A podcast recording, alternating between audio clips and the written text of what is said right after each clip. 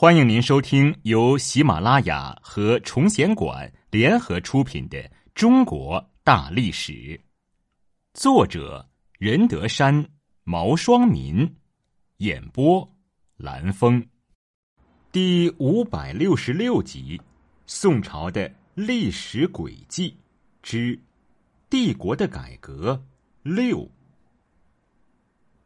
与谁治天下？一个国家的基本政治制度究竟该设计来治官还是治民？这是一个古往今来统治者都必须要面对并加以解决的问题。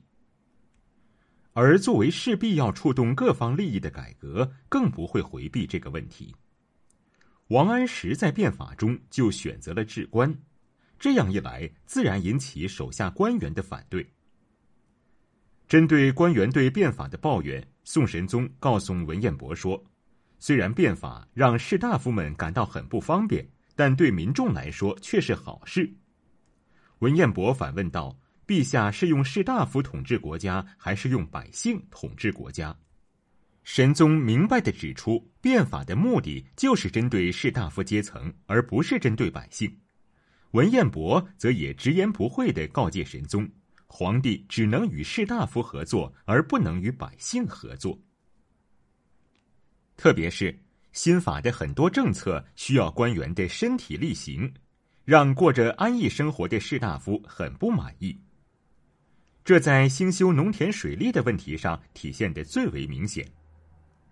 苏轼当时就说：“臣不知朝廷本无一事，何苦而行此哉？”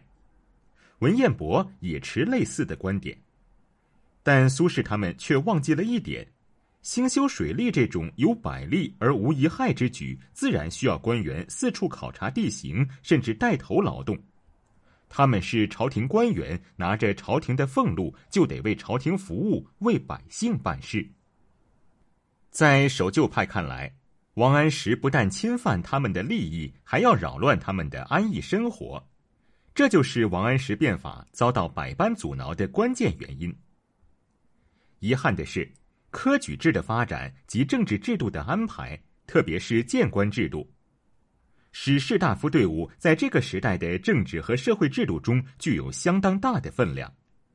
再加上宋朝驾驭大臣的议论相剿政策，王安石没有力量把反对新法的旧党逐出朝廷，更不要说完全清除了。他得不到商鞅所得到的坚定支持。他只能把部分守旧派贬出中央，贬到地方上担任地方政府的一把手，而中央的守旧派大多过得逍遥自在。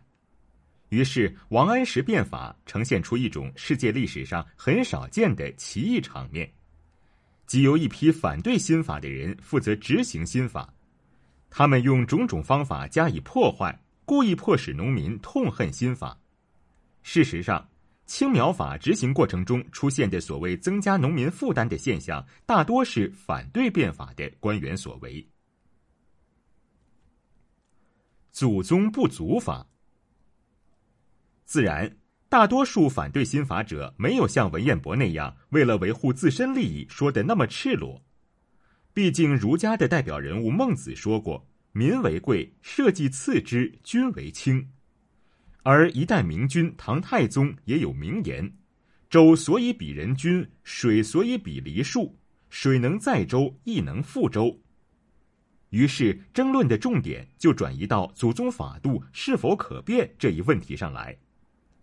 他们指责王安石所认为的“祖宗不祖法”，而王安石虽然没有提出这个说法，却也没有否认。而后来对王安石的指责也多为说王安石变乱祖宗法度，最终导致北宋亡国。司马光认为越变越退步，越变越亡国，主张谨守祖宗之成法，以世事相承，无有穷期。自然，这不是简单的观念上的保守，而是对自身利益的贪执与自私。当时的保守派之所以强调祖宗之法不可变，最重要的就是因为原有的优待士大夫的政策对他们最为有利。王安石则巧妙地用保守派所极为推崇的宋仁宗为例来加以反驳。仁宗在位四十年，多次修改法律。如果法是不变的话，子孙应该世世代代遵守。那么，为何总是要改呢？其实，祖先法度只是保守派手中的一个工具。当祖宗之法对他们不利的时候，他们马上就会找借口禁改祖宗惩罚。例如，在宋神宗去世之后，司马光等守旧派为了维护自己的利益，就抛出了以母改子的言论。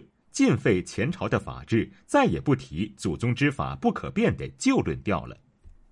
王安石并不局限于此，他认为，如果说法治俱在，国家财政不应该不足，中国宜强。但是今皆不然，因此要健全法治，要积极改变现状。在这一思想的指导下，王安石进行了很多尝试。但就是这些，还是遭到了守旧派的极力反对。当时，王安石提议汴河两岸种稻。